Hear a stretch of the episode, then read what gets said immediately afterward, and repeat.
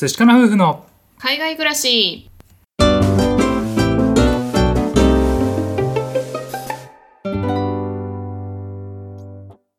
こんにちは。寿司かの夫婦のカンナです。あつしです。このチャンネルでは私たち夫婦のこと海外生活のことについて2人で配信していますはい皆さんいつも聞いてくださってありがとうございます。ありがとうございます。本編の前に少しお知らせです。今週から私たちの収録の本数が変更となります。はい。今までは毎日更新を行ってきてたんですけれども今週から月曜日水曜日金曜日の配信となります、はい。はい、で週末はお休みいたしましてで火曜日と木曜日はスタンド FM というアプリを使ってそこでライブ配信を夜にさせていただきたいと思っていますのでお時間がある方はぜひ遊びに来てくださいはい。はいよろしくお願いします。はい今日のテーマなんですけれども夫婦間の記念日とかプレゼントって皆さんどうされてますか？お誕生日とかね結婚記念日とか、まあ、バレンタインとかいろいろあると思うんですけれども、うん。なんかそういう時はやっぱりこう何かを送ったりとかしていますか？私たちの場合ですねこう夫婦になっても今年で10年目になるんですけれども、まあ、それまでいろいろ物を送り合ったりもしてきたんですけれどもだんだんだんだんね変化があってうん。物よりもこう体験したい一緒に何かをするっていうことの方が増えてきたっていうことがあったので、まあ、今回それをシェアしていきたいなっていうふうに思います。はい。こうねあの記念日とかさ誕生日とかっていうと、うん。やっぱりさ給料の何ヶ月分の何々とかさうん。普段から身につけられるものを送りたいとかさ、ね、なんかこう使えるものがいいんじゃないかとかなんかねこういろいろ考えることあったと思うんですよね。うん。であの僕もね結構、えー若い時あのカンナと付き合いたての頃は何かいつも使ってもらえる身近に感じてもらえるもの何かがいいかなみたいな、うんっていうのがあって時計を送ったりとかさアクセサリーを送ったりとかそういうのやってたんだよね。そうだね。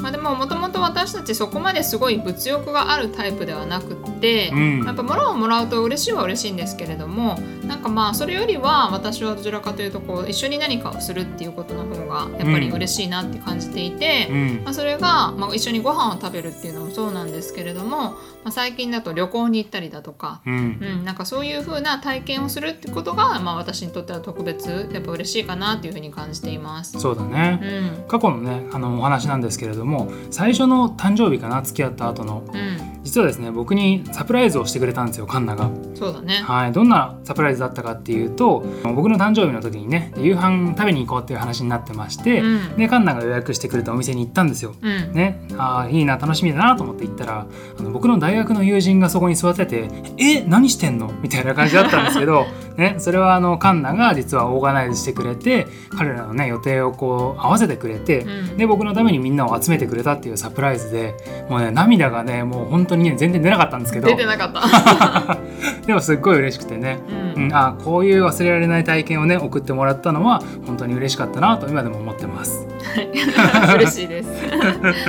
うん、でね私たちも最近あ私の誕生日のあたりになるんですけれども、うん。結構ここ数年は、まあ、コロナの影響もあって直近では難しいんですけれども、うん。数年はこう旅行をねすることが多かったです。そうだね、うん、例えば結構日本人のあの新婚旅行でも人気のスポットであるエアリービーチっていうところがあるんですけれども、うん。そこにね旅行に行ったりだとか、うん。私たちが住んでる町の近くに島があってそこのね島に数日滞在したりとか、うんでそこで、まあ、スキューバダイビングだったりとかホースライディングだったりとかなんかそういう体験をねいろいろしたりっていうのをしました。そうだね楽しかったね。うん、なんかやっぱり物として残るっていうのもすごく嬉しいし実用的なものをもらうとねこう毎日使えるっていうのはいいんですけれども、うんそうじゃなくて、まあ、その瞬間楽しめるものを一緒にするっていうこともすごく大切な思い出になるのでそれがね私にとってはすごく体験っていうのがいいプレゼントだなっていうふうに感じています。そうだね、うん。俺も結構ね新しい場所に行ったりとか素敵な景色を見るみたいななんかそういうのがね、個人的には好きなんだよね。そうだね、うん、だけどそんなにねあの毎週毎週さあの旅行ができるわけでもないので、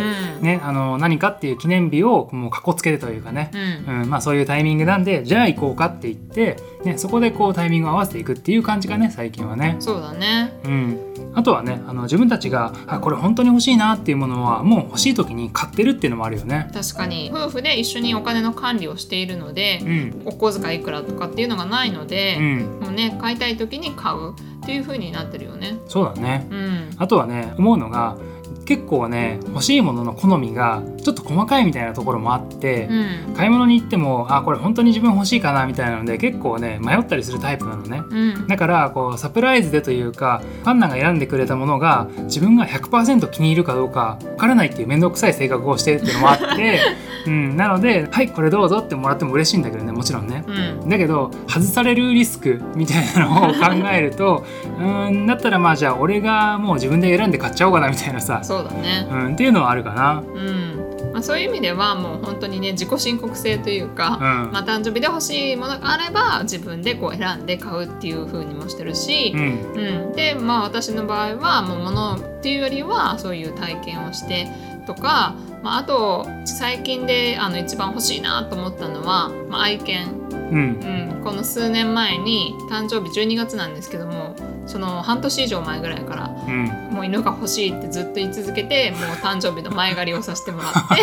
愛犬のココちゃんと出会いました、うねん、なんかそういう風なことを私はどちらかというと嬉しいなって感じるので、うん。まあ、物よりは体験型のものをプレゼントされると嬉しいなっていうふうに思います。そうだね。はいということで今回は夫婦間のプレゼントは物より体験派です。っていうことでねあの僕たちがものよりもね体験を結構最近は重視してますっていうお話をさせていただきました。